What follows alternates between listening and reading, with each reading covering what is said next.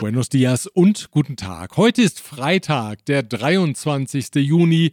Mein Name ist Björn Liska. Herzlich willkommen zu dieser Ausgabe mit dem Titel Vom Ab- und Auftauchen. Etwas voreilig hatte ich in der vergangenen Ausgabe Alejandro Encinas als neuen Innenminister ausgerufen. Das war nicht korrekt. Tatsächlich war Alejandro Encinas vom Präsidenten nur vorübergehend mit der Leitung der Amtsgeschäfte betraut worden. Encargado de Despacho ist die korrekte Bezeichnung. Jetzt gibt es eine Nachfolgerin für Adán Augusto López Hernández, der sich bekanntlich ins innerparteiliche Rennen um die Präsidentschaftskandidatur für 2024 gestürzt hat. Die bisherige Ministerin für Arbeit, Luisa Maria Alcalde Luján, wechselt ins Büro in Bucareli. Die erst 36 Jahre alte Politikerin ist damit die zweitmächtigste Person in der Regierung López Obrador. Als Arbeitsministerin hat Alcalde still und effizient eines der Herzensprojekte des Präsidenten vorangetrieben, Jóvenes Construyendo el Futuro, das aktuell 285.000 jungen Leuten einen ersten Kontakt mit der Berufswelt ermöglicht. Auch in die Verhandlungen mit der Unternehmerschaft zur Anhebung des Mindestlohns und der Erhöhung des Mindesturlaubs war die Ministerin eingebunden. Zu ihrem Nachfolger als Arbeitsminister ernannte der Präsident den bisherigen Staatssekretär Marat Bolaños López. Er ist ebenfalls 36 Jahre alt. Gleich geht's weiter. Zunächst aber gilt mein herzlicher Dank folgenden Unternehmen. Protection Dynamica, Ihr deutschsprachiger Versicherungsmakler mit internationaler Erfahrung, seit 67 Jahren vertrauensvoll an der Seite von Privat- und Firmenkunden. Rödel und Partner, Ihre maßgeschneiderte Wirtschaftskanzlei. Von wo besser Isiera, Ihre Anwaltskanzlei mit einem spezialisierten German Desk. Mit fast religiöser Hingabe sind die Morena-Kandidaten in den parteiinternen Wahlkampf um die Präsidentschaftskandidatur 2024 gestartet. Und diese religiöse Hingabe gilt natürlich dem Präsidenten Andrés Manuel López Obrador, dem Gründer der Morena und dem gegen Amtsende hin immer stärker verehrten Vater der Republik. Jeder Kandidat verweist auf seine langjährige und gute Beziehung zu López Obrador und alle wiederholen geradezu beschwörend, man werde die Arbeit des Gründervaters unbeirrt fortsetzen und die sogenannte vierte Transformation für alle Zeit in Stein meißeln. Besonders engagiert stellte sich dabei der soeben aus dem Amt geschiedene Außenminister Marcelo Ebrard an, der nämlich ankündigte, im Falle seines Sieges ein Ministerium der vierten Transformation zu schaffen, das die Einhaltung der Ziele der Bewegung kontrollieren soll. Als zuständigen Minister schlug er den zweitältesten Sohn von Präsident López Obrador, Andrés, vor. Der allerdings sagte umgehend dankend ab. Er kümmere sich um seine Kakaofinker und habe aktuell keine politischen Ambitionen, teilte er mit. Doch mit dem Vorschlag endet Ebrards Versuch, seine Nähe zum Präsidenten herauszukehren, nicht. Begleitet wird er nämlich auf seiner Wahlkampftour durch das Land von einem Bruder des Präsidenten, Pio López Obrador. Seine innerparteiliche Konkurrentin Claudia Sheinbaum ihrerseits hat den anderen Bruder des Präsidenten, José Ramiro, an ihrer Seite. Sie machte in dieser Woche damit Schlagzeilen, dass sie sich nicht an den vereinbarten Start des innerparteilichen Wettkampfes hielt. Der ging am Montag los, aber bereits am Sonntag ließ sich Sheinbaum in Xochimilco im Süden der Hauptstadt bei einer Veranstaltung medienwirksam den Stab der Ureinwohner überreichen, der ihr Glück und Durchsetzungskraft verleihen soll.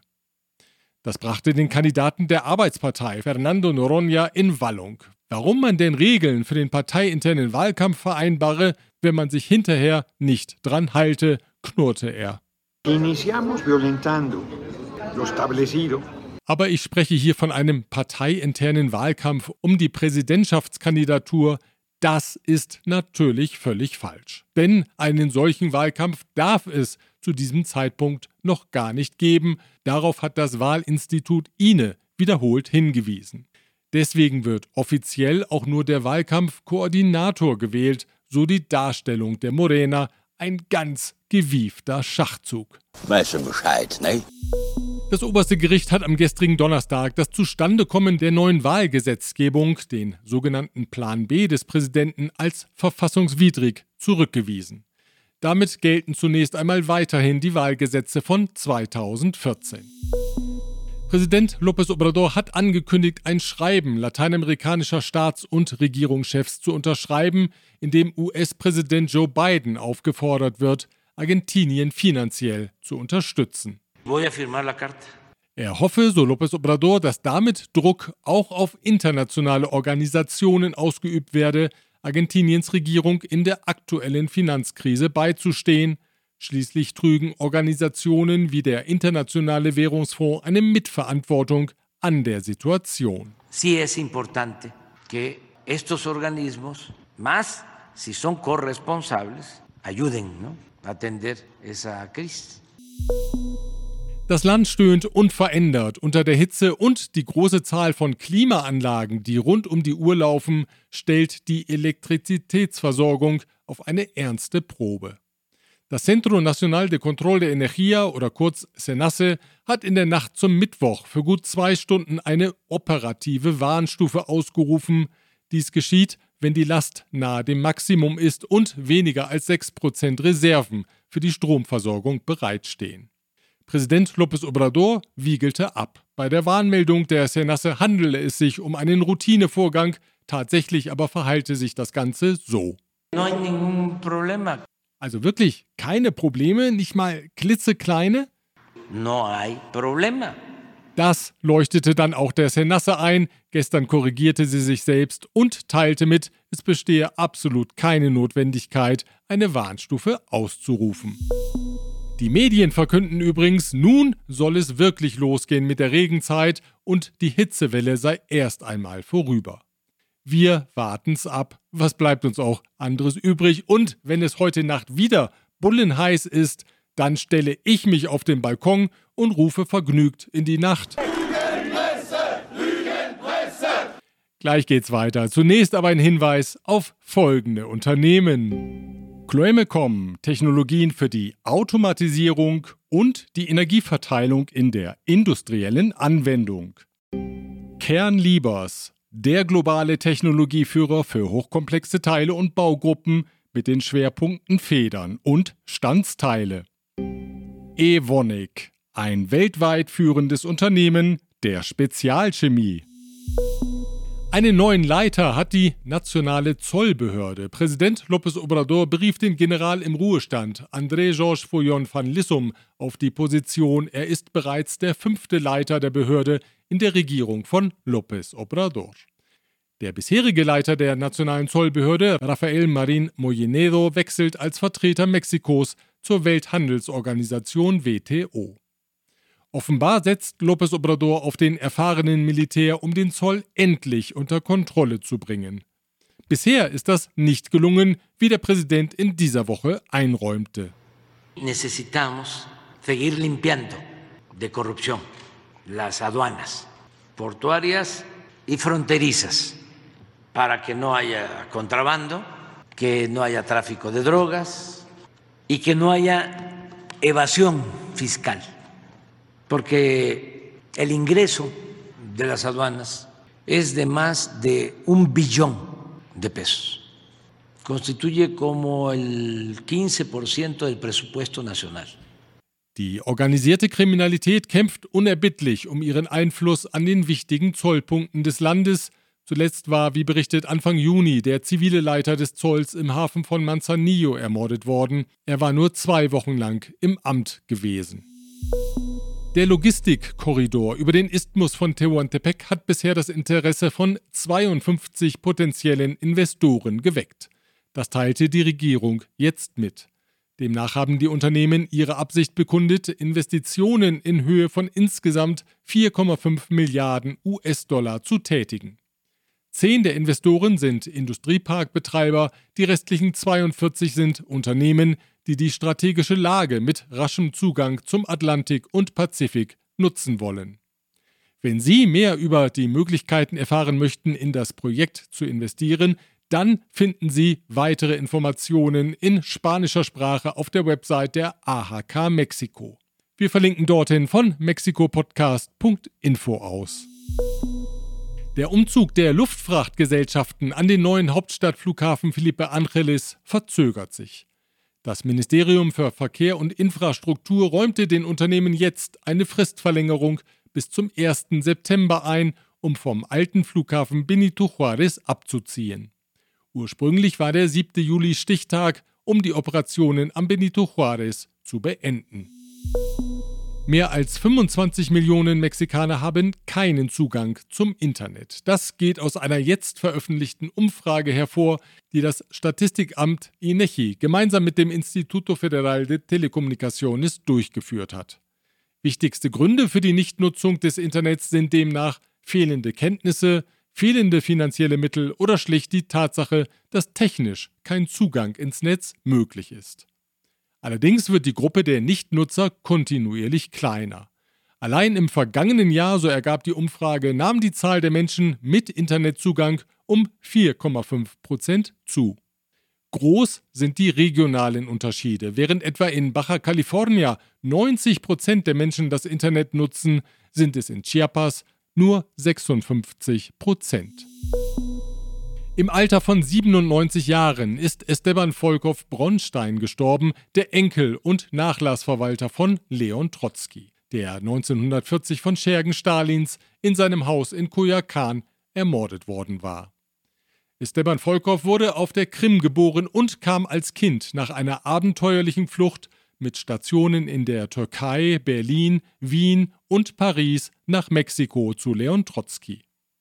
Bis in die 70er Jahre lebte der studierte Chemiker in dem Haus an der Avenida Rio Churubusco, das 1990 in ein Museum umgewandelt wurde. Er sah sich als Nachlassverwalter des Menschen, Leon Trotzki, nicht aber seiner Doktrin. Ich war immer unpolitisch, sagte er einmal, und vielleicht trug Leon Trotzki selbst die Verantwortung dafür. Mit meinem Enkel spricht niemand über Politik, soll er nämlich seinem Umfeld angeordnet haben. Gestorben ist in der vergangenen Woche auch der Journalist Nino Kanun. Er wurde 82 Jahre alt. Bekanntheit erreichte er Anfang der 1990er Jahre mit seiner Sendung ¿Y usted qué opina? ¿Y usted qué opina?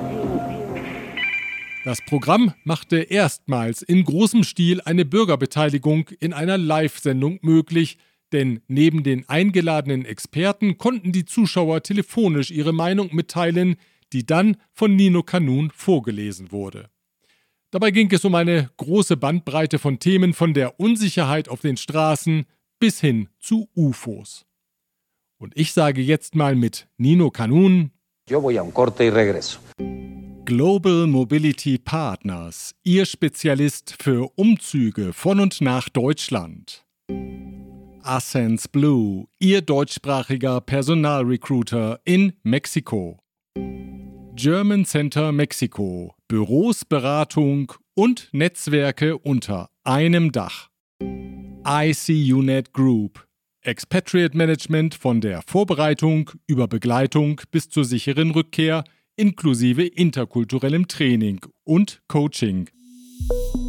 Das Schicksal der fünf Passagiere des U-Boots Titan, das im Atlantik Fahrten zum Wrack der Titanic ermöglichte und am Sonntag verunglückte, beschäftigt auch den Mexikaner Alan Estrada. Er ist Reise-YouTuber und tauchte mit der Titan im vergangenen Jahr selbst zum Wrack des britischen Passagierdampfers. Die Gefahren seien ihm so wie allen Mitreisenden bewusst gewesen, berichtet er. Co-Pilot bei seiner Fahrt sei der französische Tiefseeexperte Paul-Henri Nargeolet gewesen, der nun zu den Opfern der aktuellen Mission gehört.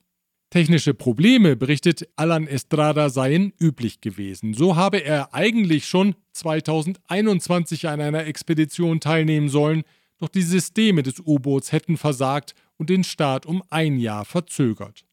Und auch dann gab es einen langen Schreckmoment, berichtet der 42-Jährige. Nur im letzten Moment konnte die Reise doch noch erfolgreich fortgesetzt werden. Nosotros perdimos comunicación más o menos a los mil, mil y tantos metros, si no me equivoco.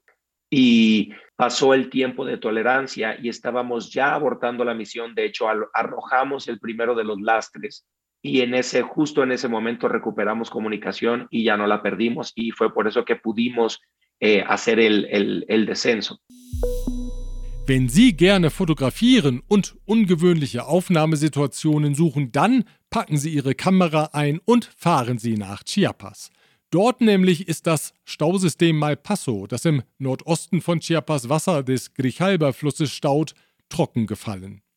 Zutage gefördert hat das die Reste der ehemaligen Kirche von Quechula, der einst Hauptstadt der Soque-Ureinwohner. Der koloniale Bau aus dem Jahr 1564 liegt normalerweise unter Wasser, lässt sich nun aber wieder trockenen Fußes besuchen. Aber für wie lange, das weiß natürlich nur Tlaloc, der Regengott. Trocken fallen übrigens auch immer mehr Kanäle in Xochimilco im Süden von Mexiko-Stadt. Nicht die Kanäle, durch die sich Touristen auf Trajineras starken lassen, aber im nachgelagerten Teil des Systems der sogenannten schwimmenden Inseln im Abschnitt San Gregorio fehlt das Wasser. Das liegt nicht nur aktuell an den mangelnden Niederschlägen, Ursache ist auch ein technisches Problem im Stausystem, das eigentlich den Wasserzustrom regeln soll, seit Jahren aber nicht richtig funktioniert.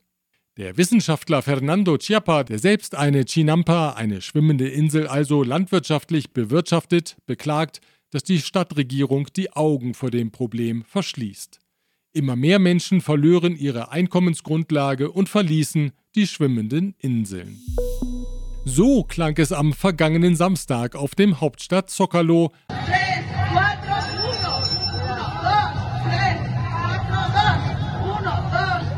als Tausende von Nachwuchsboxern Schlagabfolgen trainierten.